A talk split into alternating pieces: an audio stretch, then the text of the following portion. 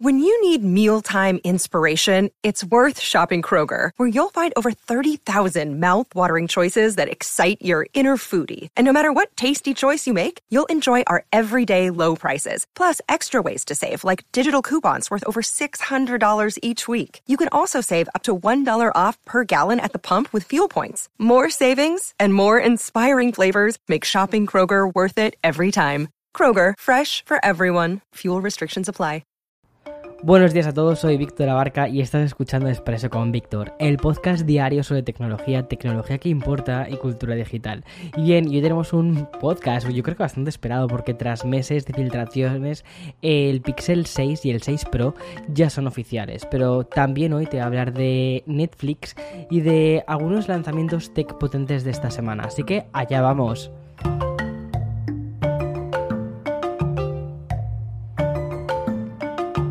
Bueno, estaba como súper enérgico, ¿no? En la parte inicial con ese allá vamos. Bueno, no sé qué me pasa, la verdad, pero yo creo que es un poco el segundo café de la mañana, que es como que me da toda la energía, todas las... Y estoy como a tope. En fin, bueno, que a lo que vamos. Como dicen en el boxeo, ¿vale? Round 2, o lo que es lo mismo, segundo día grande para este eh, Techtober tan cargado de lanzamientos, sobre todo con lo que se está concentrando esta semana. Y es que tras la keynote del lunes que sirvió para decir hola a los nuevos MacBook Pro de 14 y de 16 pulgadas y también a la tercera generación de los AirPods, hoy le llegaba el turno, perdón, ayer le llegaba el turno a Google. Ya no sé en qué día iba, pero bueno, la presentación la verdad es que fue bastante interesante. Te decía que la presentación se, antojaba, o sea, te decía en el podcast de ayer que, iba a ser como muy previsible, poco emocionante, sobre todo por la cantidad de filtraciones que habíamos ido teniendo todos estos días, como que habían roto esa especie de magia. Sin embargo, el evento a mí personalmente me, me gustó porque pudimos conocer bastantes cosas relacionadas sobre el dispositivo. Mira, por ejemplo, la gente de The Verge decía mm, que lo de las filtraciones constantes de los nuevos teléfonos móviles de gama alta acabó casi convirtiéndose en una especie de meme. Pero una vez vistos ya de manera oficial, sí que hay cosas que hay que destacar y también que valorar. Eh, voy a empezar por el Google Pixel 6, el pequeñito, el barato, ¿vale? Como quien dice, que tampoco es tan barato, pero oye, el precio no está nada mal.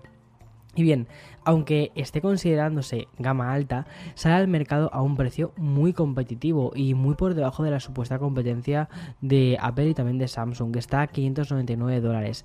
Y bueno, muy por debajo, está 100 dólares menos, por ejemplo, que el iPhone 13 em, mini, pero bueno, también hay que decir que este tiene una pantalla más grande. El smartphone se presenta con una cámara de 50 em, megapíxeles en una carcasa trasera y en la que Google llama barra, una especie de saliente que cubre todo el teléfono teléfono a lo ancho y que incluye dos cámaras y los correspondientes sensores. A mí personalmente el Pixel 6 me, gusta mucho a nivel de diseño. El color verde me parece que le queda súper bien al teléfono. Es muy divertido, es un teléfono muy diferente. Y tiene una capacidad de almacenamiento de 128 GB. Y también existe la posibilidad de subir hasta los 256 GB. El otro gran punto que también sirvió para vertebrar toda la presentación de Google la encontrábamos con su procesador, que se llama el Tensor este nuevo diseño de Google que lo ha hecho específicamente para el Google Pixel 6 y el Google Pixel 6 Pro se trata de un chip que tiene una especie como de aprendizaje automático y que lo que va a ir haciendo es cubrir funciones como el de reconocer la voz, hacer fotos menos borrosas de la cara e incluso también borrar automáticamente a las personas que no queremos que salgan en una foto. Y también a mí una cosa que me ha parecido súper curiosa es la capacidad de poner subtítulos y también hacer traducción simultánea en, o sea, en tiempo real. O sea, es que eso me parece de decir, wow, hay todo dentro del dispositivo. Esto nos lleva también a un Google 6, 6 6, de verdad, ¿qué me pasa, Víctor? 6 Pro, que estás en español. Bueno, pues lo que te estaba contando, que el Pixel 6 Pro, la verdad es que es un diseño bastante diferente y sobre todo que marca una antes después en el diseño de la gama Pixel. Sobre todo se alejan un poco del aburrido Pixel 5, que el diseño era súper, súper aburrido. Yo lo tengo en casa, pero era un teléfono como que no quería destacar. O el Pixel 4. A diferencia del Pixel 6, la versión Pro cuenta con un marco de metal pulido respecto a sus prestaciones. Son bueno, eh, hay decir primero el precio, son 899 dólares, lo que cuesta de salida, pero tiene también 128 gigas de almacenamiento y puede llegar hasta los 512 algunas versiones. También tiene más RAM que el Pixel 6 normal. Este tiene 12 GB de RAM, 4 más que la versión normal, ¿vale? El Pixel 6 Pro dispone de 3 cámaras traseras en la mencionada barra. La cámara extra que no cuenta el Pixel 6 normal realmente es un telefoto 4X, un 4x, ¿no? De 4 aumentos. Y por último, mientras su cámara frontal alcanza un campo de visión de 11,1 megapíxeles y 94 grados, su hermano mayor llega a los 8 megapíxeles y 84 grados. Vale, una cosa importante Muchas veces menciono megapíxeles menciono cosas de estas, estos numeritos que son como súper importantes para la industria y tal. Realmente lo que importa más que los megapíxeles, siempre lo que digo es el procesamiento que hacen las, los procesadores de las fotos, ¿no? Y la verdad es que Google siempre ha hecho un procesamiento increíblemente bueno. Incluso mm, había demostrado como con un procesador no demasiado bueno, como sucedió el año pasado, se podían mm, conseguir resultados que estuviesen, o sea, eh, en la Premier League, ¿vale? Pero es que este año encima tiene un superprocesador. Eh, que eso, eso es muy interesante. Así que te voy a hablar ahora del chip Tensor y los propios dispositivos móviles que van a ser los que eh, lo integren. El evento de Google también sirvió para oficializar, como quien dice, la tecnología Realtone, que fue anunciada por la compañía en mayo de este mismo año 2021.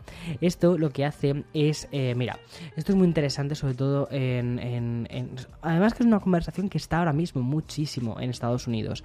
No sé cómo será en otras partes del mundo, pero al menos aquí es una cosa como, como es, es parte de la conversación.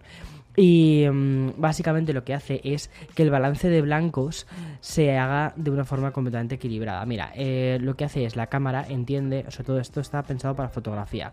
Muchas veces cuando, por ejemplo, colocas a una persona que tiene un tono de color más oscuro al lado de una persona que tiene un tono de color más claro, lo que hacen las cámaras tradicionalmente es hacer un balance de blancos en base a la persona más blanca, curiosamente. ¿Por qué? Porque tradicionalmente la fotografía se había utilizado, o sea, había, había equilibrado utilizando a modelos de personas blancas. Eh, sin embargo, ya sabemos que eso no es la realidad del mundo, que vivimos en un mundo plural con un montón de tonos, de tonalidades diferentes de piel y lo que hace este Google Pixel es tener en cuenta eso, tener en cuenta el tono de cada persona y que no solo existen personas blancas en el mundo. Entonces, lo que han hecho ha sido eh, eh, hacer un balance de blancos de forma individual, basándose en cada una de las tonalidades de piel, haciendo que las tonalidades de piel sean lo más, lo más reales posibles. Eh, y, eso me parece que es una cosa súper, súper, súper interesante. Vale, y luego las últimas novedades, ya que, digamos, oficializaron este evento, fueron la nueva forma de gestionar las llamadas a atención al cliente, que eso me encanta, porque, por ejemplo, eh, llamas, llamas a la típica centralita, mm, llamas atención al cliente, ¿no? Y sabes que te empiezan a poner marque 1 eh, para hacer no sé qué, marque 2 para hablar con no sé quién, marque 3, bueno, pues dejas el teléfono en la mesa y te va apareciendo en la pantalla diferentes, los diferentes menús, ¿no? 1 igual a tal, 2 igual a tal, y entonces tú ya con el dedo marcas lo que tú quieres, no te tienes que aprender el menú, lo cual eso es fantástico. Y luego otra cosa también que me parece muy chula es que por ejemplo en las partes de espera de vale, espera un momento que te pasamos con alguien que te pueda atender y sabes que te sueles tragar una musiquita. Bueno, pues digamos el propio dispositivo se va a tragar la musiquita por ti y cuando ya haya una persona hablando, una persona real, es capaz de diferenciar eso, ¿vale? Te va a decir, hey, que ya está, ya te han cogido la llamada y entonces, boom, ya coges la llamada y te pones a hablar. No sé, eso me parece súper guay porque creo que hace que respete mucho más el tiempo de vida de una persona. Vale, y después de este extenso repaso que te he hecho del Google Pixel 6, voy a pasar un momento a Publi eh, y volvemos después, o sea, ya, ya, ya mismo. Ahora quiero hablarte de una compañía que ha estado en la conversación, está, está viviendo unas semanas frenéticas. Y es que todo lo que está relacionado con Netflix últimamente tiene como una especie de aura de punto de inflexión, como si las próximas páginas de la industria audiovisual fuesen a pivotar directamente o fuesen a pasar por esta plataforma de streaming.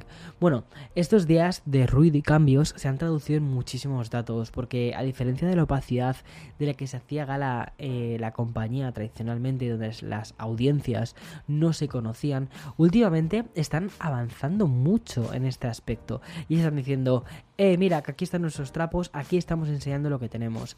Además, la forma de medir los espectadores con la regla de los dos minutos, eh, bastaba con visualizar dos minutos antes de una película o programa de televisión en sus primeros 28 días en el servicio, bueno, pues, o sea, para que contase, ¿no? Como, como una película vista, es decir, no tiene ningún sentido. Ver una película durante dos minutos y que eso cuente como una visualización de la película, eso no tiene sentido.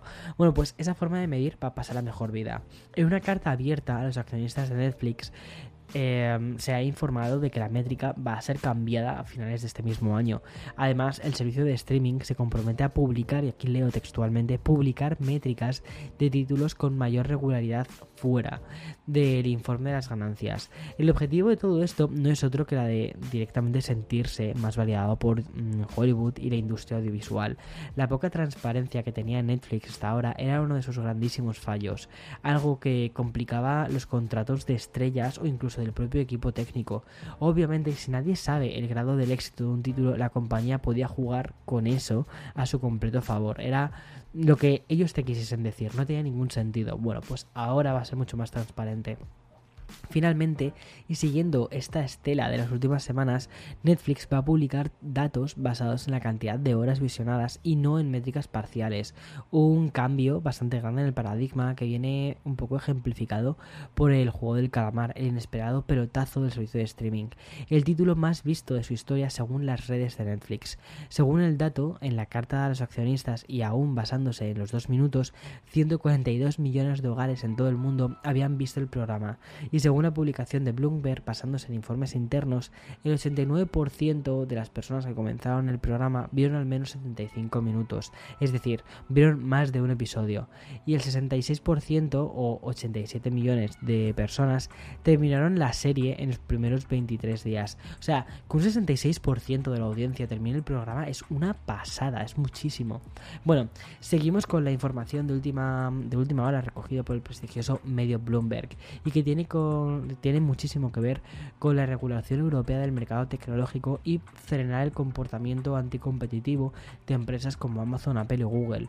La ley de mercados digitales que están preparando los, los países de la Unión Europea se va a retrasar con el fin de incluir más puntos para controlar a estas empresas tecnológicas. Aunque de manera original el acuerdo pensaba presentarse en la primavera del año que viene, podría llegar incluso aún más tarde. De manera bastante difusa, las nuevas palabras eh, apelan a un acuerdo, a llegar a un acuerdo lo antes posible. Bueno, veamos qué es lo antes posible, porque te digo yo que es en Europa lo antes posible suele ser como, puff, ya se verá. ya si eso mañana. Bueno, y acabamos con una noticia que he leído en el New York Times porque seguro que te acuerdas del escándalo de Cambridge Analytica cuando Facebook permitió que los datos de 87 millones de personas fuesen utilizados por esta firma eh, de consultoría política. Algo que saltó por los aires en diciembre del 2018 cuando cristalizó en una denuncia contra Facebook impuesta en el Tribunal Superior del Distrito de Columbia. Que además, por cierto, toda esta movida fue una película, un documental que está en Netflix y que te recomiendo muchísimo.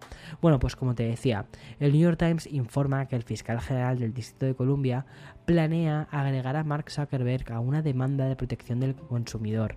Es decir, el fiscal había encontrado indicios de que el CEO de Facebook desempeñó un papel mucho más activo. Y cuando digo un papel mucho más activo, lo digo entre o sea, entre entrecomillado, porque es lo que dice, ¿vale? Eh, dentro del caso de Cambridge Analytica.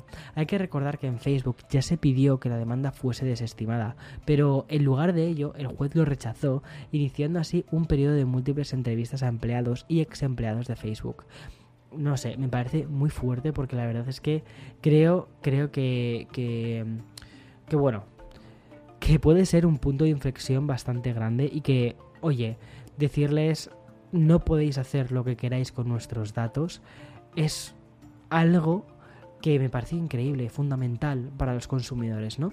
Bueno, hasta aquí el episodio de hoy, mañana más y mejor y te dejo, chao, chao, chao.